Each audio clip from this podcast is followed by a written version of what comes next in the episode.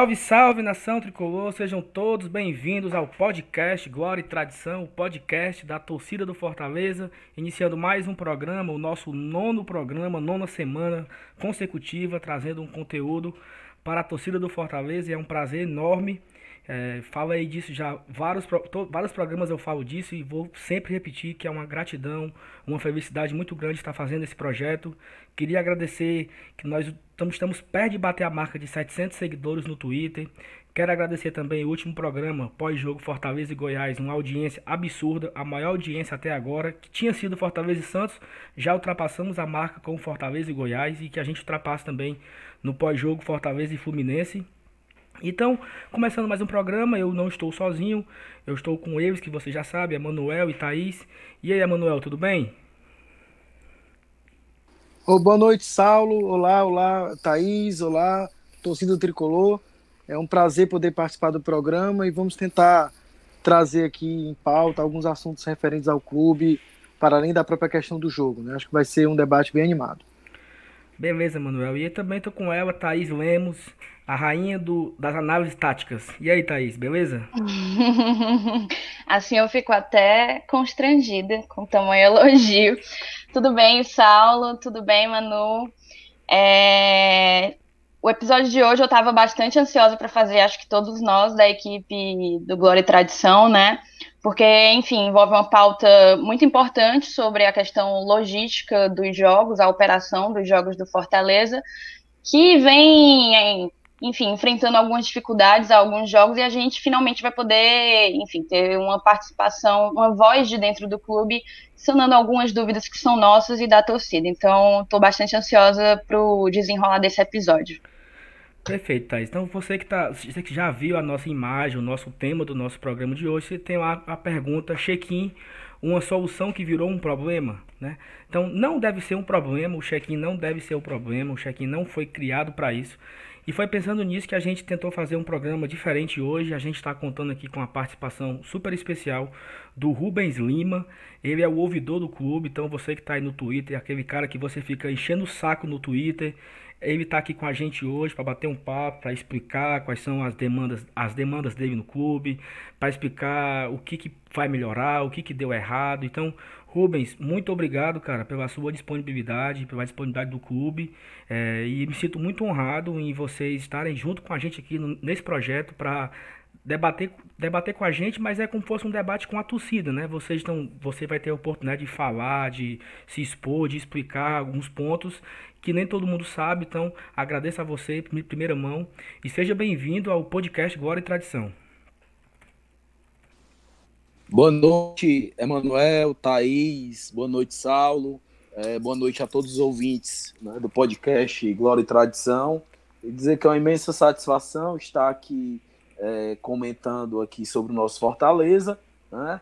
E é, me apresentar, eu sou Rubens Lima, é, eu sou ouvidor do clube, ouvidoria é um cargo da diretoria, né? E a gente é, tenta cumprir o nosso papel é, dando informações ao torcedor, reclamações, sugestões, elogios, para que a gente possa melhorar todos os nossos processos dentro do Fortaleza, tá? É, assim, só a, continuando a apresentação, é, eu, eu entrei no quadro de sócio proprietário do Fortaleza em 2015, né? Sou conselheiro do clube desde 2017 e a gente também foi advogado do clube, né, na gestão do Jorge Mota, e recebi o convite né, para ser o ouvidor do Fortaleza é, pelo presidente Marcelo Paes e vice-presidente Marcelo Desidério, e estamos buscando aí desempenhar essa função, é, trazendo vários canais de comunicação com o torcedor, via WhatsApp, via Twitter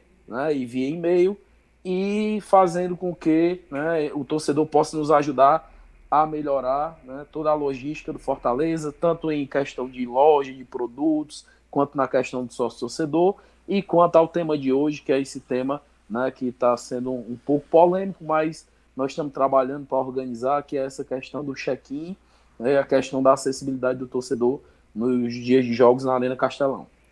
Perfeito, Rubens. Então, assim, já que você já deu o gancho aí, eu queria é, enfatizar um pouco mais que você começou falando, assim, porque tem muitas pessoas que não sabem nem o que, que um ouvidor faz, né? Então, é, e e, pode, e pode até parecer que ultimamente a sua maior demanda tem sido só o fato do check-in, né? Então, assim, e, eu queria que você pudesse explicar, assim, pro torcedor, qual é a sua, quais são os processos, assim, como é que você faz? Você recebe a reclamação e o que você faz com ela, com essa reclamação? Ou se, ou se realmente você, claro que não é, mas assim, se você só, só, só tá lá para levar porrada, né? Ou não? Como é que você, quais são a, as suas atividades como ouvidor do clube? Interessante sua pergunta, é, que a, a, a, nossa logística né, de interação com o torcedor, ela é uma logística que a gente tenta, ao máximo, dar uma resposta rápida. Né? A, a ouvidoria, é, de forma estatutária, né, ela tem até 48 horas para atender uma demanda. Né? E a gente consegue atender uma demanda em poucos minutos, né? várias demandas. Então, vai desde venda de ingresso, desde venda de produtos. A gente teve até umas reclamações das meninas muito pertinentes, que é a questão da chegada de uniforme, né, feminino junto com o masculino, e a gente consegue, né, dar essa resposta ao torcedor. Então, o nosso trabalho é, é o seguinte: a gente recebe a reclamação do torcedor, né, leva até o órgão responsável, né, às vezes vem reclamação, às vezes vem alguma dúvida, o órgão responsável, por exemplo, setor de loja tem um gerente de loja responsável, setor do sócio tem um gerente do sócio, até departamento de futebol também, é, departamento de futebol amador, que chegam também muitas demandas, pessoas perguntando como é que faz para participar de uma categoria de base, né? Então, o que que acontece? A gente recebe essa demanda, leva até o setor responsável e esses setores responsáveis, eles são sempre muito solícitos é, na tentativa de nós podermos é, é, organizar uma resposta ao torcedor, dar uma resposta à altura e que possamos também resolver os problemas do torcedor. É, é, dada, né, como diretor do Fortaleza, também é, é dada a, a, a, ao meu cargo né, uma certa autonomia para convocar reuniões. Sempre que acontece, por exemplo, algum problema no estádio, é, eu levo os vídeos que os torcedores me passam, as reclamações que os torcedores me passam, é, e a gente já marca reunião para ver o que, pode ser melhorado, onde é que nós erramos, o que, que a gente pode fazer para corrigir os erros. E é assim que a gente vai construindo Fortaleza é, ainda maior, né? escutando o torcedor, é, fazendo com que o torcedor ele saiba que as demandas dele vão ser atendidas, já que a torcida do Fortaleza é o nosso maior patrocinador e é o nosso maior patrimônio. Perfeito, Rubens. Manuel, tá aí, você tem alguma pergunta aí para fazer para o homem? Na verdade, é, boa noite, Rubens. É, obrigado por você estar aqui com a gente hoje. Eu imagino que você tenha que ter desmarcado alguma coisa, algum compromisso e dispor do seu tempo com a gente, né? É sempre é muito, muito legal que você poder estar aqui e esclarecer essas questões importantes que a gente vai abordar hoje aqui. Eu queria, é, na verdade, é, dar um testemunho de uma vez em que eu precisei entrar em contato com a ouvidoria, né? É, eu estava tendo problema para renovar meu sócio. É, algum, alguma questão que é, não me respondiam no WhatsApp, porque como eu não moro em Fortaleza, eu acabo tendo que fazer é, a renovação é, pelo WhatsApp ou pelo telefone, alguma coisa assim, né? E é, diante dessa dificuldade eu entrei em contato é, com o Rubens pelo Twitter, depois pelo WhatsApp, e como ele mesmo falou, a situação foi resolvida em muito pouco tempo. Tipo, no final do dia a situação já estava resolvida e eu consegui que aquilo se desenrolasse. Eu entendo, Rubens, por outro lado, que você fica no meio do caminho entre as demandas da torcida e as questões do próprio gerenciamento de logística do clube. Né?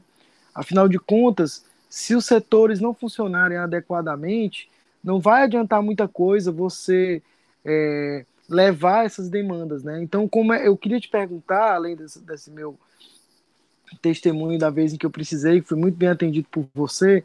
É, como é que você trabalha essa questão de dar conta também desse. Porque é quase como se você tivesse tendo que ter uma noção muito clara da forma de funcionamento de vários setores distintos do clube. Como é que isso chega para ti? Por exemplo, tu, recebe algum relatório do, do, modo como esses setores funcionam? Vocês se é, reúnem? Tem alguma maneira de troca de informação mais ágil? Ao mesmo tempo, se o setor não estiver funcionando adequadamente, de um modo geral, Como é que você faz para que a demanda ainda assim tenha um prosseguimento? Como é que funciona isso no teu dia a dia como ouvidor?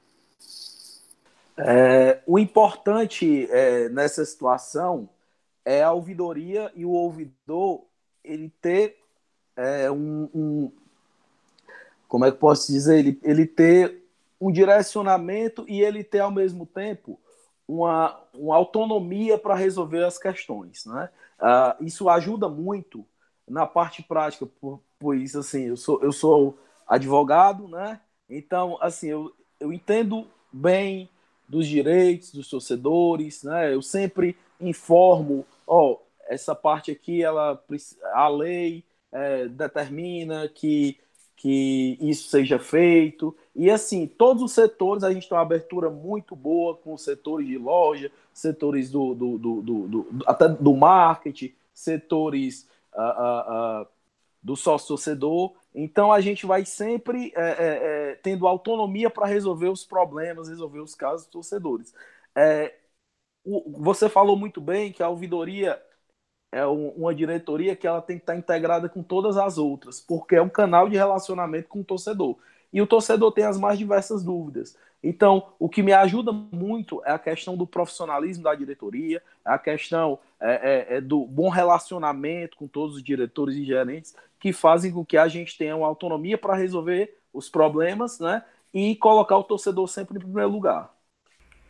Rubens, é perfeito. É, uma, vamos entrando aqui um pouco no, no assunto, né? Que ano passado Fortaleza teve os últimos quatro jogos, me corrijam aí, Paysandu, Ponte Preta, CSA e Juventude, foram jogos acima de 50 mil. E eu acho que a partir desses quatro jogos foi que surgiu a necessidade do clube querer implantar o check-in, né? Porque ali, principalmente no jogo contra o Juventude, alguns sócios não entraram e tal, teve muitos problemas em relação a isso. E o clube já iniciou em 2019 com a ideia do check-in já pronta e foi desenvolvendo, né? Então nós temos aí, eu não lembro qual foi o primeiro jogo que o clube utilizou o check-in, mas eu acredito que foi no Campeonato Cearense. É, nós temos aí basicamente 8 a 9 meses de futebol já rolando no, no, ano.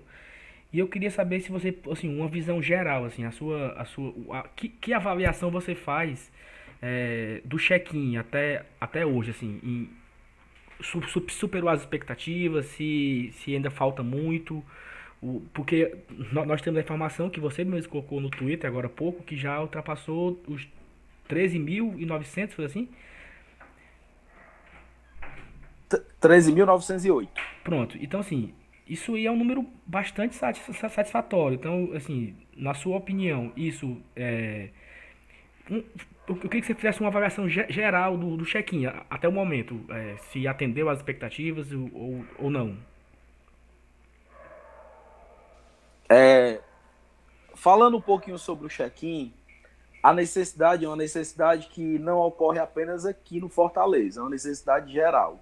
Né? Tanto é que vários clubes já adotaram o check-in, Internacional, Palmeiras, os clubes que, de, que têm uma grande quantidade de sócios torcedores, eles adotaram esse check-in.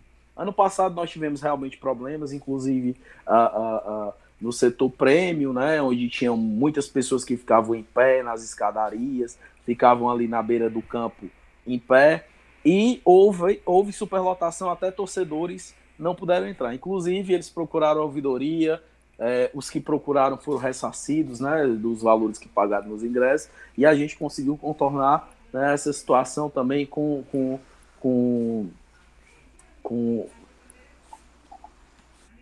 com, a ajuda do torcedor. Né? A, a instalação do check-in ela tem sido gradativa. A gente ainda não tem um check-in redondo, mas nós estamos mais perto do que longe. Né? Nós tivemos aí já jogos que nós tivemos 2 mil, 3 mil, 4 mil pessoas fazendo check-in. Hoje nós chegamos ao número de 13.908, um recorde, né? é, levando em consideração que no último jogo, o jogo contra o Goiás, nós tivemos 12.324 check-ins. Então, uh, o aumento do jogo do Goiás para agora, a gente teve mais de 1.500 sócios né, a mais fazendo check-in.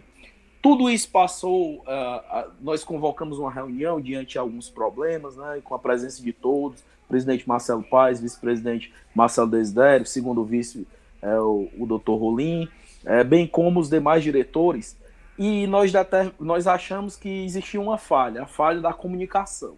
Né? Uh, muitos torcedores procuraram, procuravam a ouvidoria, é, relatando que não conseguiam fazer o check-in, que aparecia que não tinha adesão e etc. E aí nós resolvemos melhorar a comunicação. Melhoramos a comunicação para o jogo do Goiás. Né? Vocês viram que houveram postagens no Facebook, no Twitter, no WhatsApp, no, no até mensagem por telefone, e-mail, e fizemos uma força-tarefa. Colocamos grupos de atendentes para realmente atender essa demanda dos torcedores para cadastrar o e-mail, porque estava com problema de cadastro de e-mail. Grande maioria cadastrou, a gente não teve mais problemas na questão de cadastro. Hoje a gente tem um ou outro que chega, a gente passa o telefone do sócio torcedor e eles resolvem esse problema. Grande pro, a, a, a, uma coisa que, que, que, me, que me surpreendeu no último jogo. É, eu, eu cheguei à Arena Castelão mais ou menos uma hora da tarde, lá para as duas horas, duas e meia. Né, eu tenho vários grupos com torcedores, muitos torcedores parabenizando pela organização. Eles já tinham entrado né, no, no, no, no, no estádio, na Arena Castelão, estavam lá na Prêmio, lá no, no tinha uma banda tocando, né? Tomando lá a cerveja, consumindo os produtos. E aí, quando chegou três horas, três e meia da tarde, veio uma enxurrada de reclamações no meu celular. É... O que houve lá na Arena Castelão, no dia do jogo contra o Goiás? Houve que a gente cometeu né, um, erro realmente, que foi aquela questão das quatro baias, mas o comandante das operações é, resolveu barrar os torcedores, até os que tinham feito check-in, quando na realidade não era para ter acontecido isso. Depois disso, né, a, a, gente pediu, solicitou que os torcedores entrassem. Né? Antes de a gente solicitar, formou-se aquela fila imensa. Então, diante desse problema, o que foi que nós fizemos? É, para esse próximo jogo do Goiás, nós investimos em 10 baias, os torcedores eles vão entrar Fluminense. em 10 baias. Fluminense, né? jogo, jogo, jogo, contra o Fluminense, Isso. desculpa. Jogo contra o Fluminense. Investimos em 10 baias, né? Os torcedores vão poder ter 10 acessos de entrada. Investimos também em tablets. Para quê? Os tablets eles vão ficar nessas baias já para os torcedores poderem identificar que fizeram o check-in. Aquele que esqueceu de levar o papel, esqueceu de levar o celular.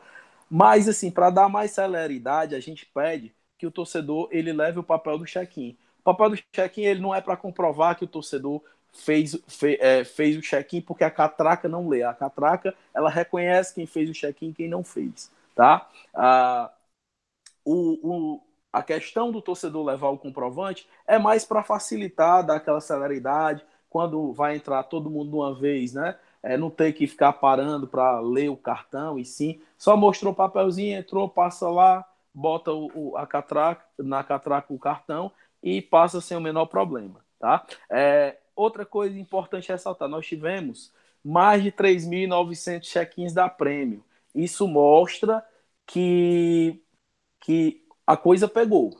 Isso mostra que o torcedor ele está com condições de fazer check-in, que o sistema está sendo suficiente para isso, né? Mas uh, um dos maiores problemas e maiores desafios que a gente tem agora é melhorar a acessibilidade do torcedor no estádio. Né? A gente teve esse problema, reunimos, pudemos investir é, tanto na questão do aumento das baias, como pudemos investir na compra de tablets para fazer a verificação mais rápido possível.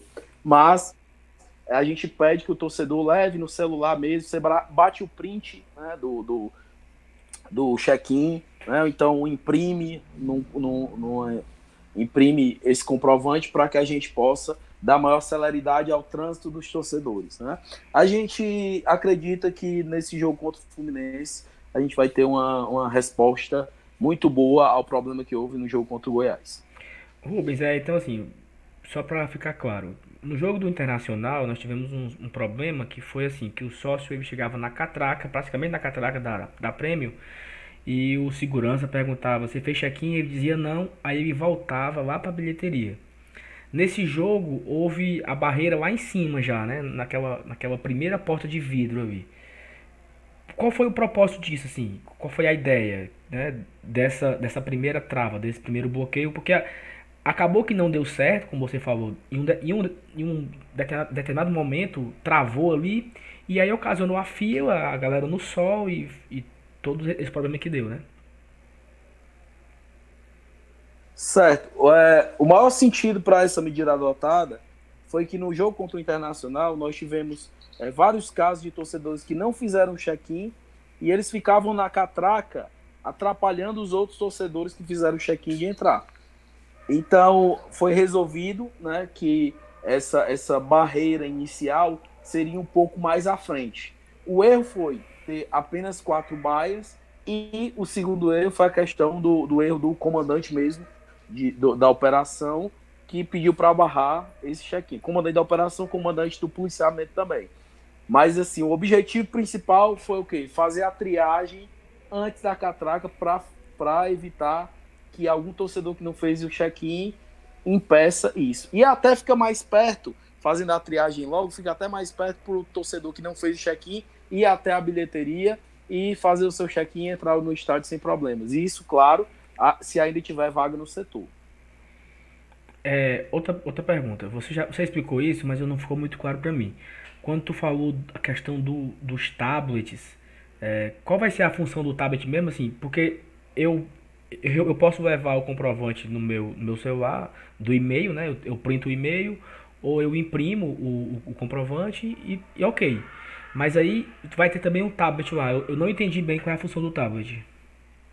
O tablet ele é só para casos especiais, né? Se você mostrar o seu comprovante impresso ou pelo celular, você vai entrar sem passar pelo tablet. É só mais para aqueles casos, né, de pessoas que não levem o comprovante, para a gente dar celeridade, para não ter que ficar olhando numa lista com, com o nome é, é, dos torcedores, né? Então o tablet ele vai fazer a leitura do cartão. Sim, né? entendi. É, são sete tablets que vai fazer a leitura do cartão de quem porventura não tenha feito o check-in. Mas repito, a gente pede encarecidamente que você leve, bate um print no celular, é rapidinho, né? É só bater um print, mostra lá e entra sem maiores problemas, tá? Até porque se você for esperar para o tablet ler, você vai demorar mais do que se você levar um papel impresso ou então um print do celular. Perfeito. Thaís, você tem é, pergunta? Rubens, só uma coisa, não, só uma coisa aqui, é porque ah. ainda não ficou suficientemente claro para mim que já que a, a, a, catraca faz essa leitura e tudo, por que, que ainda assim a pessoa precisa mesmo levar esse comprovante? Porque é, a triagem ela já é feita para evitar que, esses, que os torcedores que não fizeram check-in fiquem lá atrapalhando os que fizeram, entendeu? Fiquem na frente da catraca, né? porque a gente teve esse problema contra o Internacional. Então a triagem sendo feita lá atrás, né, você já, já pega aquele torcedor que não fez check-in, já leva para a bilheteria para ele fazer o check-in, entendeu?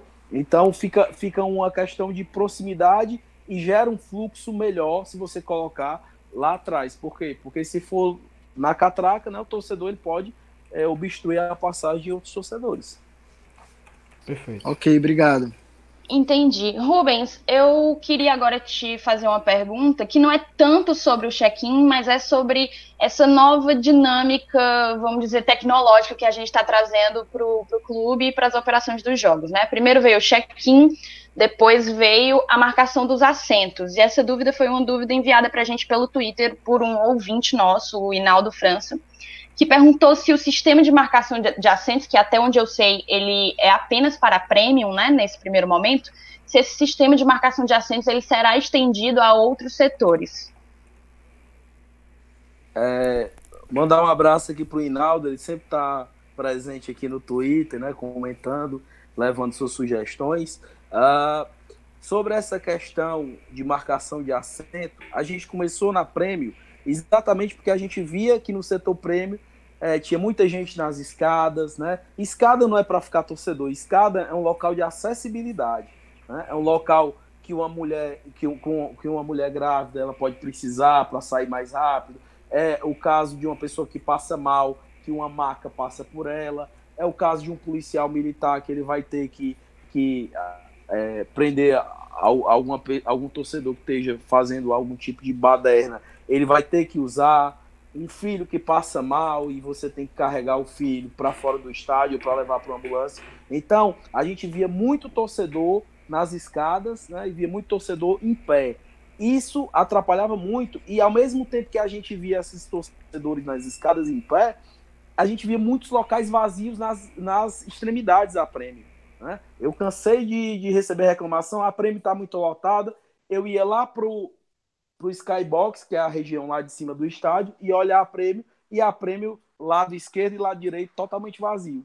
Então, a criação da marcação de assento é o quê? Primeiro, para criar uma comodidade do torcedor ter o seu local é, para sentar, né? E poder sair e voltar para o mesmo local. Segundo, para que o torcedor realmente tenha a, a, a, a consciência e o dever de respeitar o direito do outro torcedor, porque quando você fica em pé na frente de um torcedor, você está tirando o direito dele de ver o jogo setado. Né? Uh, há quem defenda, há quem não defenda, mas assim, uh, a gente tem ouvido muitas mensagens positivas nesse sentido.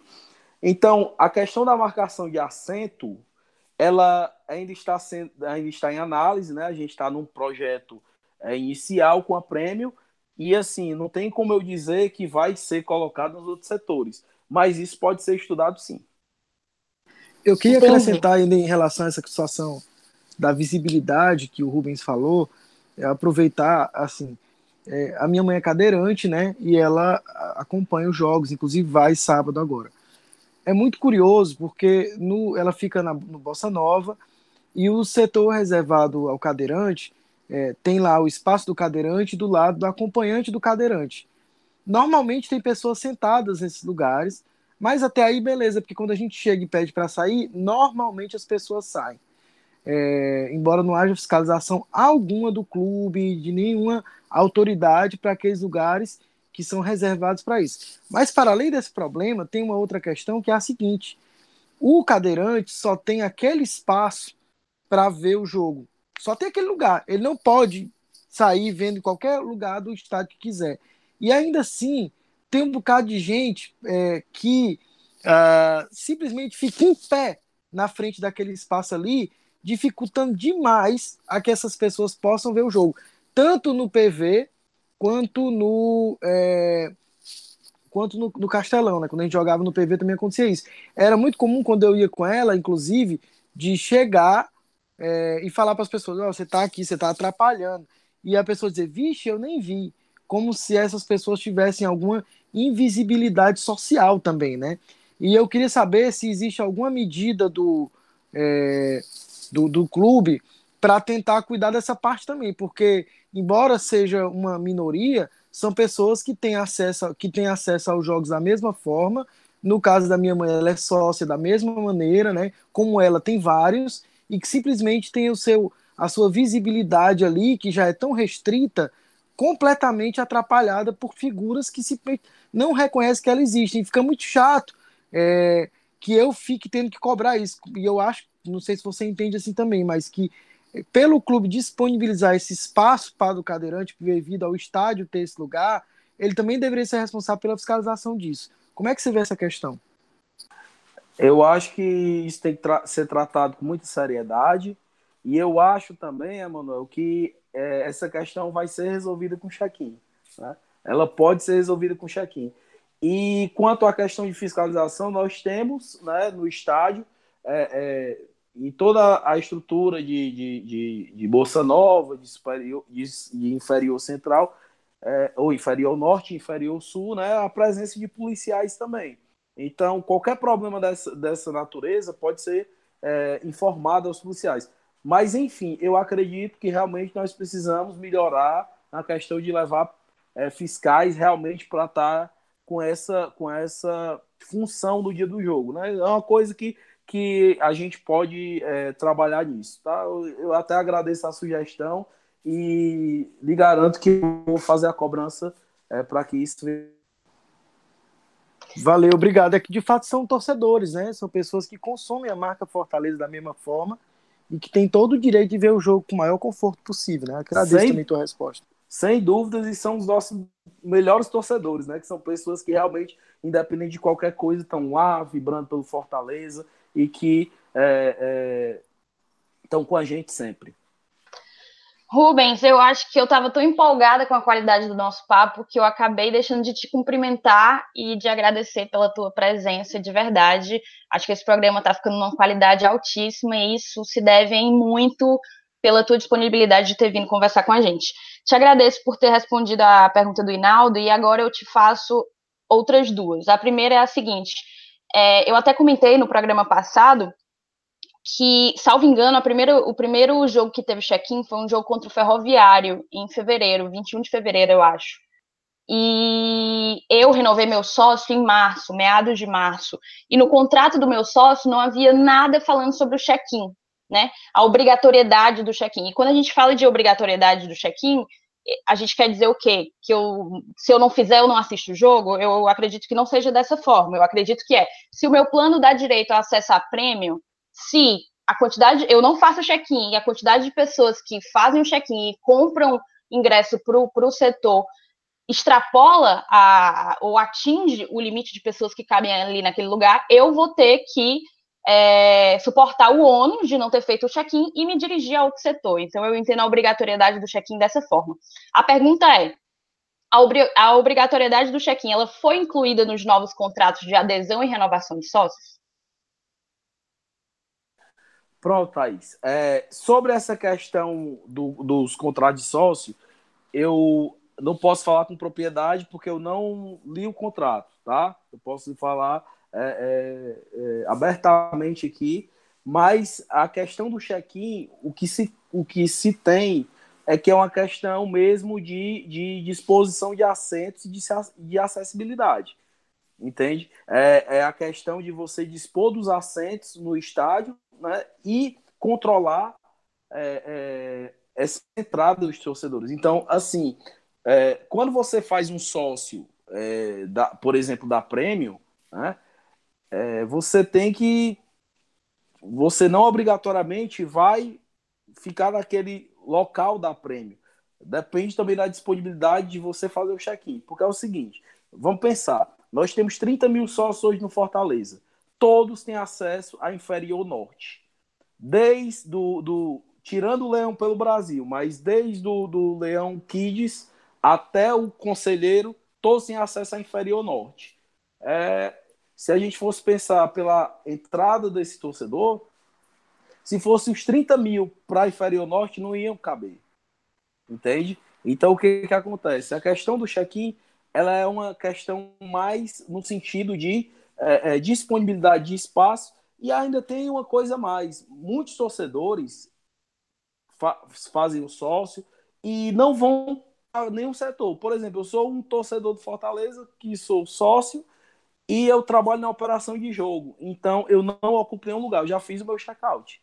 Entende? Então, assim, tem muitos torcedores que moram fora, que não, não vão ao jogo, e assim, é até uma forma de você aumentar os rendimentos do clube, né? Ao invés de você deixar é, 500 espaços vazios, mil espaços vazios, aí você vende esses locais, né? E gera uma maior renda para o clube, que realmente é, é, é, é, um dos intuitos, né? Entendi. É, uma última dúvida que eu tenho é porque, assim, no jogo contra o Inter e contra o Goiás, a gente veio a ter problemas na operação do jogo específico no setor prêmio, né? Ao longo, desde a Série B e, e, no início da Série A, a gente acabou tendo outros problemas mais no acesso lá, que dizia muito a própria conduta da PM do lado de fora do estádio, mas esses jogos de Inter e Goiás foram meio que caóticos, digamos assim, a entrada para prêmio. O próximo jogo ele já é sábado, né? Que no caso depois de amanhã. Nesse meio tempo, desde os problemas que viralizaram os vídeos e as reclamações do Inter, passando pelo jogo contra o Goiás, o Fortaleza não tinha se manifestado até hoje. Nenhuma nota, nenhum esclarecimento. Só fez hoje, fizeram com um vídeo né, nas redes sociais, Twitter e Instagram, e eu queria te perguntar o porquê dessa demora em prestar esse esclarecimento acerca das dificuldades que os torcedores enfrentaram nos últimos jogos para acessar a prêmio. Pronto. A primeira coisa que nós temos que fazer quando acontece um problema desse tipo é identificar onde é que foi o erro. Contra internacional foi que muitos sócios não sabiam nem fazer o check-in e nem tinham acesso a fazer o check-in porque estavam com o cadastro desatualizado. Então, qual foi a nossa primeira medida? Marcamos uma reunião, né? logo, é, posteriormente ao jogo do Internacional, e aí determinamos que ia haver uma maior comunicação, íamos investir na contratação de pessoas para atender o pessoal no sócio torcedor, e acredito que resolvemos o problema, porque pulamos de 7 mil check-ins para 13.900 agora. Né? Então, identificamos esse problema. No jogo contra o Goiás, nós tivemos outro problema, que foi o que? A questão da entrada. Né? Tanto é que quem entrou antes elogiou muito a organização. Elogiou que tinha recebido SMS, tinha recebido e-mail, tinha feito check-in, tinha entrado e tal, estava lá é, e estava às mil maravilhas. E aí veio a questão de depois de 3,15, 3,20, começou a ter realmente aquele problema na entrada. Então nós já identificamos esse outro problema. Nós identificamos esse problema de acesso e já investimos nisso. Aumentamos o número de baias e colocamos os sete tablets. Por que a demora na resposta? Demora na resposta se deve por quê? Porque a gente tem que é, é, primeiro reconhecer qual foi o problema, depois estudar as soluções, depois executar as soluções. Então, depois que a gente conseguiu executar, fazer a compra dos, dos tablets, é, na reunião de operação de jogo, inserir essas 10 baias, aí a gente resolveu é, manifestar perante o torcedor, né, para que ele possa tomar conhecimento das medidas que serão adotadas no próximo jogo. É, Rubens, é, por favor, uma outra questão. É, eu queria saber qual é o critério de liberação de mais ou menos escada de, no estacionamento para acesso à esplanada. Porque às vezes a gente tem esse acesso muito restrito e o torcedor acaba tendo, além da entrada dele ser muito lenta, ela é muito sofrida também ali, né? Eu queria saber como é que vocês, quando vão pensar nessa questão da operação do jogo, pensam nessa questão do, do acesso do acesso às escadas. Emanuel, é, a questão da operação de jogo, né? A gente recebe sempre muita pancada em relação a essas situações, mas a operação de jogo ela não é feita só pelo Fortaleza. Ela é feita pelos órgãos de segurança público, pelo Ministério Público, ela é feita pela. É, tem vários órgãos que estão, AMC, né, logística, então, tem vários órgãos que passam por isso. Então, a, a resposta para a tua questão é a seguinte: se abre as escadarias de acordo, primeiro, com a expectativa de público do jogo, segundo, com contingente policial.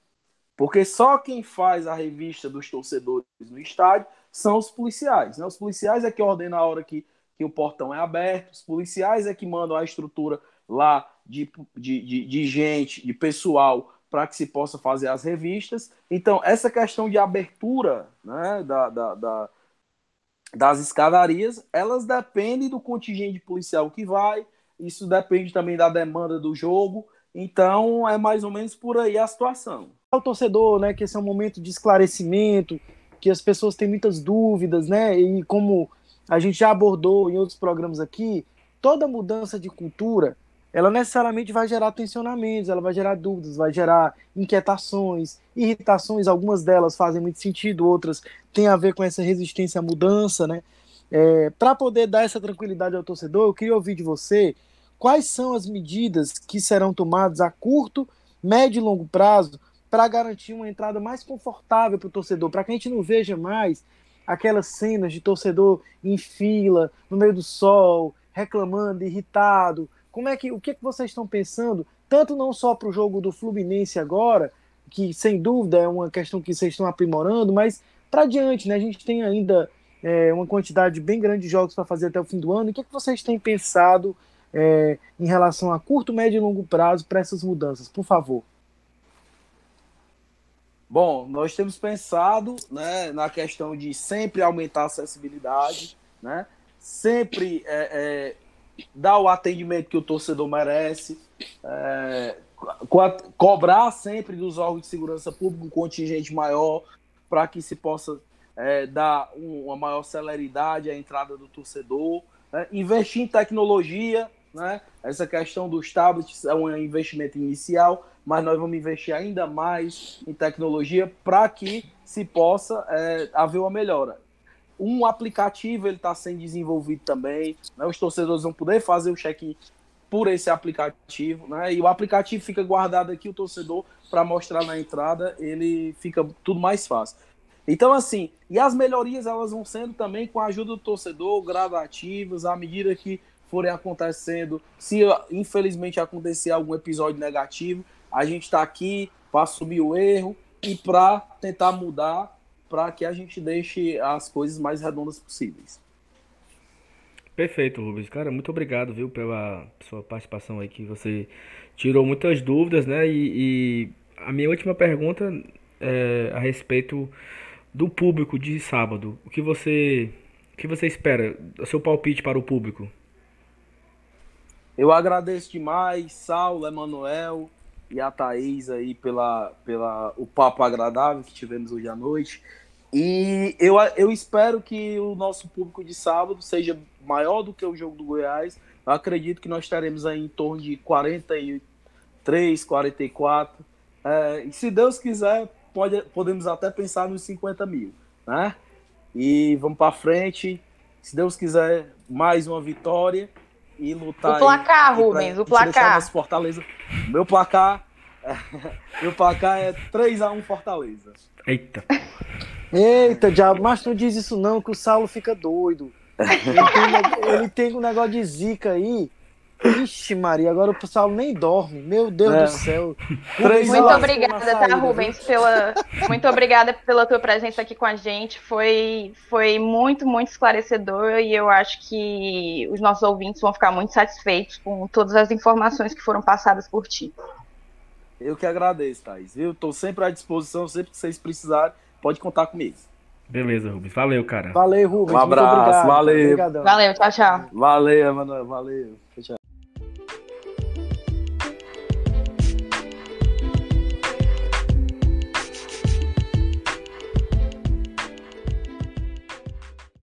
Você que acabou de ouvir o bate-papo que nós tivemos com o Rubens, né? Então eu tenho uma correção a fazer a respeito de uma pergunta que a Thaís fez para ele sobre ter no contrato a respeito do check-in, né? E o Rubens falou que não sabia, mas ele acabou de me passar essa informação onde consta que no contrato emitido a partir de março de 2019 já fala lá a respeito do check-in, deixando bem claro que o acesso aos jogos do Fortaleza Esporte Clube como mandante, que somente será garantido ao usuário que efetuar o check-in de confirmação de presença pelo site www.sóciofortaleza.com.br em ambiente exclusivo e customizado para o programa de sócio torcedor no prazo assinalado pelo clube em suas redes sociais.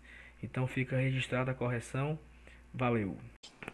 Continuando com o programa de hoje, nós temos mais dois assuntos para debater aqui. Vamos falar também das contratações e também do pré-jogo de Fortaleza e Fluminense. A Thaís preparou uma análise bem bacana aí. É, falando das contratações, o Fortaleza, não de forma oficial no, no seu site, nas suas redes sociais, ele anunciou Edson Carius e Matheus Vargas, mas principalmente o Edson Carius, o Marcelo Paz já deu uma entrevista falando, da, confirmando a contratação. E o Matheus Vargas, todos os sites do Brasil confirmaram, menos o Fortaleza. É, em relação ao Cariús, foi uma, uma contratação muito surpresa, né? É, porque realmente ninguém esperava uma contratação dessa. E principalmente da forma que ela foi divulgada, porque parece que ela foi assim uma. Ela foi aos poucos surgindo a verdade. A primeira notícia que surgiu foi que o Fortaleza tinha contratado o Cariús e emprestado para o CRB gerou uma revolta gigante, porque assim, porra, se for para emprestar pro CRB, ele pode ser útil na Série A, reserva do Wellington Paulista, até porque é melhor do que o, aquele outro centroavante lá que sempre participa desse programa, que é o Chiesa. Só que depois surgiu a história que o Ferroviário que estava emprestando para o, o CRB e o Fortaleza só seria dono do seu passe em janeiro. E por último, surgiu a história que o Ferroviário emprestou para o CRB, ele vinha para Fortaleza em janeiro, mas o Fortaleza só seria dono de 60% do seu passe e os outros 40% continuaria com o Ferroviário. Na minha cabeça isso não fazia nenhum sentido, até porque o contrato dele com o Ferroviário ele só vai até agora 30 de novembro. Então assim, porra, como é que o Fortaleza contrata o cara e o Ferroviário vai ter 40% do passe? Apurando essa informação, eu cheguei à, informação de forma completa e o que, que aconteceu? O Edson Carius, ele não queria mais jogar no Ferroviário, ele não queria renovar com o Ferroviário, até porque ele entende que ele chegou no nível que ele precisa buscar um campeonato melhor, jogar uma Série B, jogar uma Série A. Mas por outro lado, ele tem uma enorme gratidão ao, ao clube que, que o projetou nacionalmente, que é o Ferroviário, onde ele conquistou títulos, três títulos, se eu não estou enganado, né? É, série, série D, Copa Fares Lopes e a Copa dos Campeões. E ele queria ele tem uma, uma, certa gratidão ao Ferroviário. Então ele, o, junto com seu empresário, a proposta que eles fizeram ao Fortaleza foi, olha, eu estou indo para Fortaleza de graça, o meu salário é X, mas eu queria que 40% do meu passe pertencesse ao Ferroviário, como se fosse uma doação. Eu quero doar 40% do meu passe ao Ferroviário, e se por acaso um dia o Fortaleza vem, me vender para outro clube, o Ferroviário ganha 40%. O Fortaleza, como o Fortaleza entendeu que, como ele não estava tendo nenhum prejuízo, já que ele não estava gastando nada, e, e, ele aceitou essa, essa, essa, essa, como é que eu posso falar? Não foi uma, não foi uma imposição, né? Foi um, uma solicitação do Cariús, um, um, talvez uma cláusula que o Cariús solicitou ali, e o Fortaleza não viu, não viu nenhum problema nisso e aceitou. Então, a partir de janeiro de 2020, o Edson Cariús é nosso atleta com um contrato que vai ser encerrado em dezembro de 2021, dois anos de contrato. E se porventura o Fortaleza fizer qualquer venda do Cariús nesse período, o Fortaleza tem 60% e 40% vai para o Ferroviário, que automaticamente se tornou dono de 40% do seu direito econômico. E também tivemos a especulação do Matheus Vargas, né, que é um meia que joga na Ponte Preta. Manu, o que você sabe sobre esse rapaz aí? Porque eu não sei muito bem dele, não. Você sabe mais do que eu, talvez. então, só ressaltar que o Edson Carius colocou essa informação é, de que é, foi um pedido dele nas próprias redes sociais, né? No Instagram ele deixou bem claro que, é, embora estivesse saindo e tudo mais, não queria deixar o Ferroviário sem a possibilidade de ainda ganhar alguma coisa numa possível negociação dele, né? Então, é, bate com a história que você está falando aí. Em relação ao Matheus Vargas, ele é um meia de 23 anos, que estava jogando pela Ponte Preta agora a Série B, estava fazendo uma boa Série B. Ele tá, fez durante o ano 27 jogos e fez 5 gols, embora gols, pelo histórico dele aqui, não seja exatamente o seu forte, ele é mais um, um meia habilidoso que cai dos vários lados do campo, mas normalmente ocupa é, o lado direito, é, gosta é, de chutar de fora da área, embora a conclusão não seja exatamente o forte dele. É, é muito bom em assistências, em passes longos.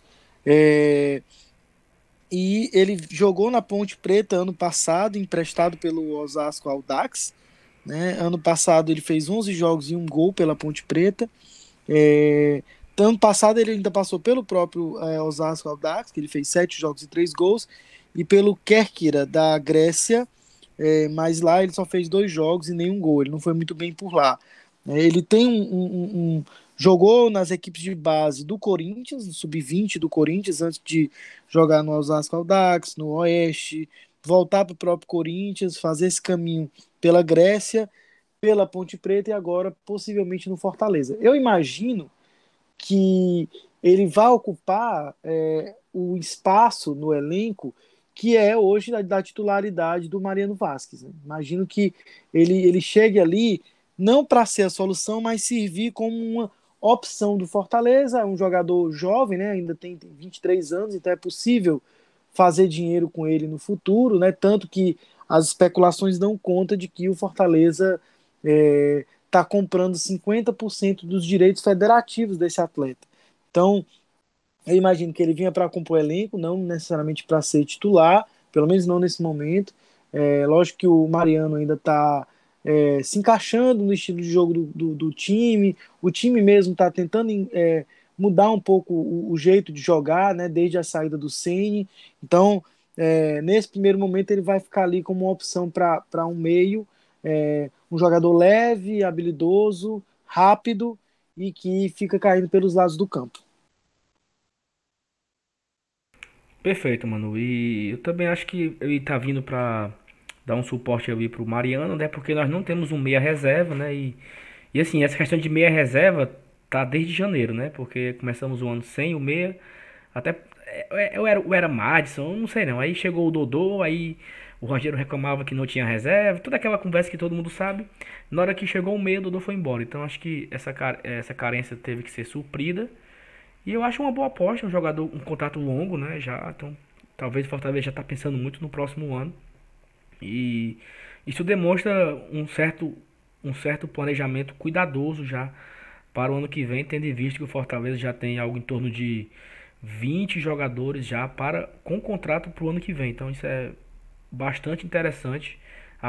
Isso, o pior é que o Fortaleza não sabe nem o que vai acontecer né, no final do ano. Então mesmo sem saber que competição ele vai jogar em 2020, ele já tem um, uma boa quantidade de, de jogadores para iniciar o ano. E sábado, né? Nós temos Fortaleza e, e Fluminense. Antes de falar de Fortaleza e Fluminense, eu queria fazer aqui um, um, um comentário a respeito do time de beisebol do Fortaleza, né? Surgiu uma novidade nessa tarde aí que o Fortaleza está disputando a final da, da Copa Nordeste acho que é algo, algo em relação a isso que vai ser que vai acontecer nesse final de semana. E o Fortaleza até lançou uma camisa de beisebol é, muito bonita, por sinal, que foi que teve assim, algumas pessoas não concordaram, algumas pessoas não gostaram, outras elogiaram bastante. Mas eu queria é, mandar aqui um abraço para o pessoal da, do licenciamento do Fortaleza, né? As pessoas com o nome de Estênio e o Renan, que estão na frente da, dessa, dessa setor do Fortaleza de licenciamento e lançando mais um produto aí, mais uma forma que o Fortaleza tem de gerar recursos e que esse time de beisebol ele vence essa competição que ele vai disputar. Então fica aqui o registro. É, tem também a questão. Então voltando para o jogo, né? Nós temos o jogo sábado de Fortaleza e Fluminense, um jogo super importante, onde o Fortaleza precisa fazer a vitória, é um concorrente direto Fluminense hoje está com 12 pontos a 9 pontos do Fortaleza, então Fortaleza precisa abrir esses 12 pontos de diferença para, para esse concorrente direto na briga contra o rebaixamento. E a Thaís fez aí um, um estudo a respeito dessa partida e ela tem algo a dizer em relação a esse pré-jogo. Então, Thaís, fique à vontade e a palavra é sua. Valeu, Saulinho é, fez um estudo sobre o jogo aí, eu já me sinto pressionada, mas assim, vamos lá, eu vou tentar passar da maneira mais clara possível as minhas impressões sobre o jogo que o Fluminense pratica, né? Digamos assim. Enfim, a gente sabe, todo mundo sabe que o futebol carioca, com exceção do Flamengo, claro, não vive um, um bom momento, né? Tanto Vasco, Botafogo e Fluminense estão enfrentando uma situação bem conturbada, tanto em termos financeiros, né, digamos assim, como em resultado mesmo, futebolístico. Com o Fluminense é mais grave, porque dos três cariocas, com exceção do Flamengo novamente, ele é quem se encontra na zona do rebaixamento, né? Ele está vivendo um momento muito turbulento. Ele perdeu quatro dos últimos cinco jogos pela Série A, e a última derrota, inclusive, foi agora na última segunda-feira contra o Lanterna em pleno Maracanã, né? É, é bom a gente destacar que ele, o Fluminense acabou de mudar de técnico, saiu o Fernando Diniz, entrou o Oswaldo de Oliveira, só que a turbulência é tamanha que o Oswaldo de Oliveira conduziu apenas, eu acredito que dois jogos do, do Fluminense, porque na semana passada ele folgou no brasileiro, mas jogou a, a eliminatória da Sul-Americana com o Corinthians, né? Então, com dois jogos de trabalho, eu já vi páginas da torcida do Fluminense perguntando para os torcedores: se, se o trabalho do Oswaldo não durar, quem você acha que deveria assumir? É uma torcida que o, o técnico está com dois jogos, a torcida já está falando em quem que tem que assumir, né? Então a gente percebe que o Fluminense encara um verdadeiro caos. Thaís, Mas... só uma coisa, quando o Oswaldo foi anunciado, muitos cronistas esportivos no Twitter colocaram, por exemplo, assim, Fluminense se preparando para o Campeonato Brasileiro de 2003.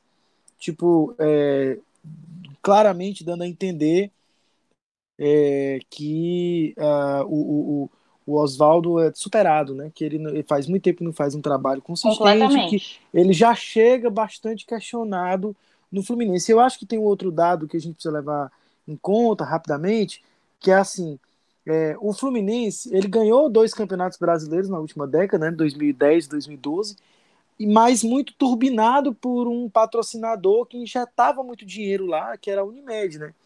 E ele, ele mudou de patamar, ele baixou esse patamar financeiro, técnico, e a torcida ainda não entendeu, a meu ver. Exatamente, concordo plenamente. E eu acho que houve uma, uma enorme rejeição ao nome do Oswaldo pela imprensa e pela, pela torcida, principalmente porque por, pelo histórico do Oswaldo, que é um histórico de um técnico mais tradicional, mais retranqueiro, é... e por ser justamente o extremo oposto do que foi o trabalho, do trabalho que vinha sendo, sendo desempenhado pelo Fernando Diniz, que é o contrário, é um cara com novas ideias, ideias mais arejadas, que prega pelo passe, pela posse de bola, então, o Fluminense, em meio, em meio, no meio do Campeonato Brasileiro, deu um, deu um meia volta volver, assim, né? E ninguém entendeu. Mas, enfim, como eu estava falando, não dá para a gente ter muita compreensão da proposta do Oswaldo agora com o Fluminense. Ele disse que ele mudou, que ele, que ele aprendeu muitas coisas. E os dois jogos que ele, que ele comandou o time até o momento não, não, ainda não disseram a que ele veio, né? foi um empate em 1 a 1 contra o Corinthians, que decretou a eliminação do Fluminense na Sul-Americana, é, e uma derrota em casa para o Havaí, que era o Lanterna, né? Mas vamos lá a, aos números do Fluminense. O Fluminense ele é o time que mais finaliza na Série A. Se a gente for contar apenas as finalizações certas, ele perde para o Santos, é, mas por uma margem muito, muito pequena. Mas enfim, ele é o que mais finaliza são cerca de 246 finalizações em 17 rodadas, o que dá uma média de 14 finalizações por jogo. Isso é muita finalização. É o time que mais troca passes entre os 20 da Série A, é em média 460 passes por jogo. E é o time que mais detém a posse de bola. Ou seja, o Fluminense ainda sustenta muito da filosofia do Diniz, né? Tudo isso, contudo, é, não tem sido convertido em gols, porque ele é o décimo melhor ataque, ou a gente pode falar também o oitavo pior, como preferir, né? Empatado com Corinthians, Bahia e Ceará, que fizeram 19 gols. E o Fluminense, apesar de ter feito 19, levou 27. Nas últimas cinco partidas no Brasileirão, é, que foram contra Havaí, CSA, é, São Paulo, Internacional e Galo, é, o Fluminense manteve uma média de 23 finalizações por jogo, né? E acabou marcando quatro gols, levando sete. Ou seja, é um time teoricamente com uma produção ofensiva boa, que erra na finalização, né? É um time que consegue finalizar, mas às vezes um número muito reduzido de finalizações ao gol, efetivamente, ou um número muito reduzido de criação de grandes chances, né? Fora de casa, o clube carioca ele tem um histórico ruim. É, ele só venceu uma partida, empatou uma e perdeu cinco, né? E com o Oswaldo, o time tem jogado no esquema 4-1-4-1, é, com um único volante, que é o Alan, dois atacantes recuados, junto aos meio-campistas, né? E um homem de frente de referência. Falando em termos defensivos do Fluminense, que é o maior problema que o time carioca enfrenta, né? No geral, o Fluminense ele tem uma péssima recomposição e uma péssima compactação, com ou sem a bola, defendendo ou atacando. O, a, a, compactação do, do Fluminense é muito ruim, muito pelo fato das linhas elas serem muito distantes umas das outras, né? E isso, em termos defensivos, faz com que a zaga fique muito exposta. Já o meio-campo, se a gente for falar do meio-campo de ofício, digamos assim, que é composto pelo Nenê e pelo Ganso, e eu falo de ofício porque, enfim, são Nenê e Ganso os responsáveis por levar, fazer a, trans, a transição da bola da, do setor defensivo para o setor de ataque. É, Ganso e Nenê são muito lentos. né? No caso, o Nenê já é um jogador velho e, inclusive, viralizou um meme dele, ele correndo atrás de um, de um lateral ou de um atacante do, do Havaí, justamente pela, por não conseguir acompanhar. Então, o, o Fluminense tem um meio campo lento, né? E eu diria que essa característica, ela prejudica muito mais o setor defensivo do que do que a própria construção de jogada, sabe? Porque na medida em que dois jogadores pouco ajudam na recomposição e na marcação, é, eles acabam permitindo aos adversários muitas infiltrações entre os dois zagueiros, né? Muita facilidade para infiltrar entre os zagueiros. O time acaba perdendo intensidade, né? Porque Também. no final das contas, é, em duas posições chave, você vai ter dois caras que não têm condições de dar o combate que o time precisa ali na Exatamente. E um, um, lance que eu acabei assistindo os dois jogos, né? Inclusive sangrei pelos olhos. Eu tive que assistir os dois jogos, os dois últimos jogos, tanto da Sul-Americana quanto contra o Havaí do Fluminense. E um lance bizarro aconteceu no gol do Corinthians no jogo pela Sul-Americana, que expõe, na minha opinião, a total falta de compactação e de disciplina tática do Fluminense, né? Foi uma bola longa do Pedrinho do meio-campo. É, ele lançou para o Wagner Love, que fez uma infiltração pelas costas do Nino, zagueiro do Fluminense, recebeu a bola na frente da dupla de zaga e chegou cara a cara com, com o Muriel, com o goleiro. Só que o, o Muriel espalmou, né? Para vocês terem noção da completa falta de reação e de velocidade dos laterais dos meio-campistas do Fluminense, ela é tão grande que o Muriel espalmou a finalização do Love e o Love conseguiu chegar na bola é, ainda dentro da grande área antes, ou seja, recuperar o domínio da bola antes da chegada dos laterais e dos meio-campistas, né? Então, para mim foi assustador aquilo ali. O, Love teve muito tempo. A, a, a velocidade de reação dos meio-campistas e dos laterais de Fluminense foi muito, muito deficitária naquele lance né? E na, no momento em que ele recuperou a posse de bola, era novamente só o Love, os dois zagueiros e o Muriel. Muitas situações como essa aconteceram. Algum atacante do Corinthians, apenas os zagueiros e o goleiro. E você está falando de um Wagner Love muito distante da condição, do auge da condição física dele, né? Já um cara já se encaminhando para o fim da carreira, já numa certa idade. Não é um cara com um vigor absurdo para chegar numa bola dessa, né? Exato. O próprio time do Corinthians é um time meio limitado ofensivamente, né? Mas deu um baile, deu. Inúmeras foram as vezes que conseguiram é, ficar cara a cara com o goleiro pela, pela inaptidão dos jogadores é, do Fluminense para compor o sistema defensivo. Enfim, é, nas poucas vezes que o Fluminense ele conseguiu recompor, digamos assim, e retornar para a sua área em maior número, a displicência e a falta de, de noção tática, ela continuou oportunizando os ela continua oportunizando os adversários de finalizarem. Isso aconteceu no gol do, do Corinthians, né? Em que tinham seis jogadores do Fluminense dentro da grande área e apenas dois do Corinthians, o Cleison e o Pedrinho, e o gol aconteceu. Haviam dois contra seis e o gol aconteceu porque o Pedrinho estava sem marcação praticamente, né? Enfim, é, então eu entendo que há uma fragilidade generalizada no sistema defensivo que tem que ser explorada pelos nossos velocistas e eu acho que serão muito bem explorados por eles, principalmente se a gente for tentar é, explorar pelas laterais, é, essas infiltrações pela zaga, eu acho que a gente tem muito a aproveitar dessa fragilidade do time carioca.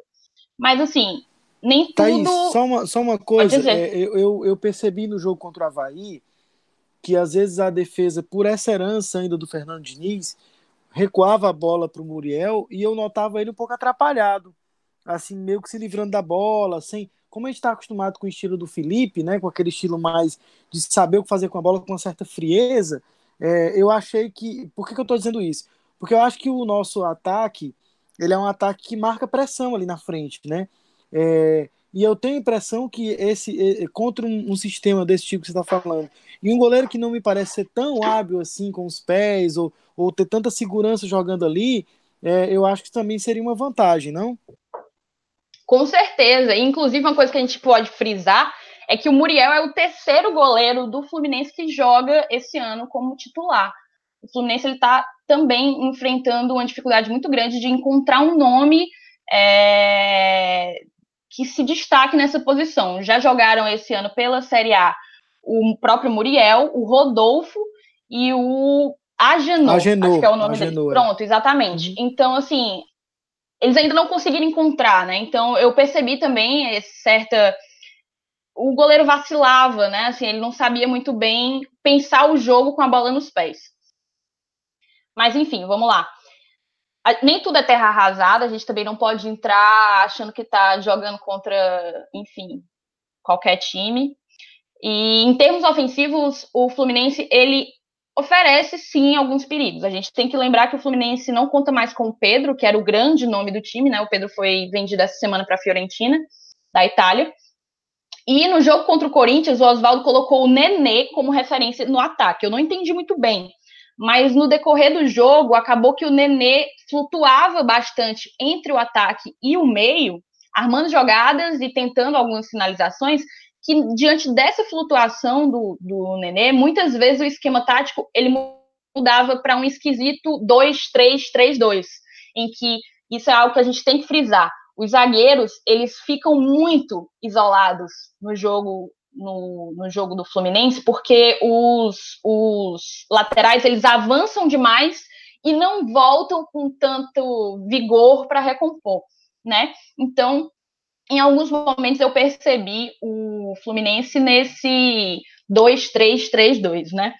No jogo contra o Havaí, o Oswaldo ele manteve o esquema 4-1-4-1, só que ele mudou o posicionamento de alguns jogadores né? Aí ele tirou o Nenê da, da referência no ataque, ele fez uma linha de meio campo formada pelo Ganso, pelo Nenê, pelo Wellington Nem, que eu achei que fez uma ótima partida, e o Ione Gonzalez, que é um velocista do Fluminense, né? E colocou o João Pedro é, como homem de, de referência de frente. João Pedro é um excelente jogador, muito promissor. Só que, mais uma vez, mesmo no meio campo, o, o Nenê ele seguiu flutuando, ele teve liberdade para flutuar entre o meio e o ataque, né? E aí voltava-se a, a, a, mudar a formação. Às vezes eu percebia um 4-1-3-2, né? Com o volante entre a linha de meio e a linha defensiva, e as duas referências no ataque, Nenê e João Pedro, ou o próprio 2-3-3-2. Enfim, muitas vezes o Fluminense ele consegue chegar em bom número na área adversária, né? É, até pelos próprios pelos próprios meias que têm uma característica bem ofensiva e, e, e pela, pelos jogadores de velocidade que eles têm. O João Pedro é muito rápido, o Wellington nem é muito rápido e o Ione Gonzalez é muito rápido. Inclusive a torcida chama ele de Speed Gonzalez, né? Enfim, são três jogadores que definitivamente eles não vão poder ter liberdade é, no jogo contra o Fortaleza no sábado. O Fluminense ele também tem um ótimo aproveitamento nas bolas paradas, nas bolas cruzadas, perdão. Os cruzamentos têm um alto índice de, de eficiência, né?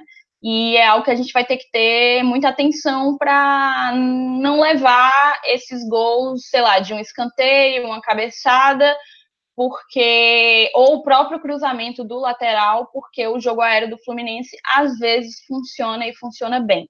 Um outro ponto que eu, que eu senti que pode ser um perigo do Fluminense são os chutes de fora da área. Eu vi uns dois ou três chutes do Alan, que é o volante do clube carioca, do tricolor é, carioca, que chutou de fora da área e assustou, né? Então, eu acho que essa pode ser também uma arma deles. No mais, eu destacaria o Ganso, que pouco se fala do Ganso. O Ganso, para mim, é uma grande frustração, porque quando eu vi surgirem Neymar e Ganso, eu achava que o Ganso teria muito mais sucesso jogando bola do que o Neymar. Todos nós hum, percebemos que não foi isso que verdadeiramente aconteceu, né?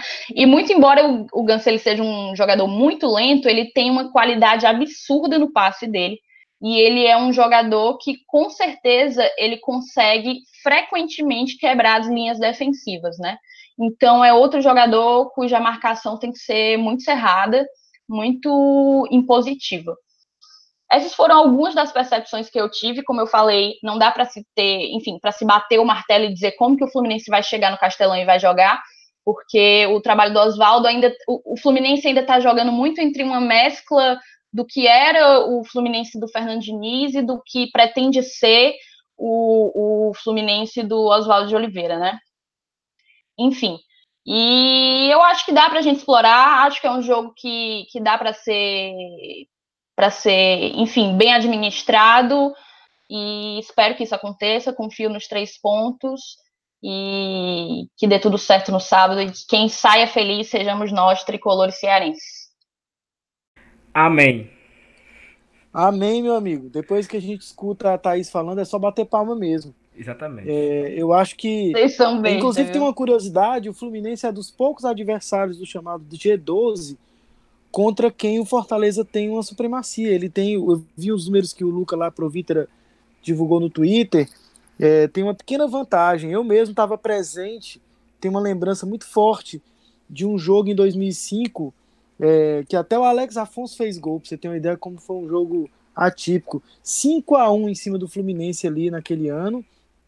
É um Fluminense que estava é, prestes a, a chegar na Libertadores e aí saiu perdendo uma sequência absurda de jogos e coroou ali uma, uma, uma o nosso técnico era o Valdir Espinosa e coroou uma Série A muito interessante que o Fortaleza fez naquela temporada. Mas acho que é isso, é tentar explorar a velocidade, a intensidade do nosso time, é, tentar cansar o time deles, né, especialmente nessas, nessas posições que a Thaís falou, e torcer para que as coisas aconteçam da melhor forma possível no sábado.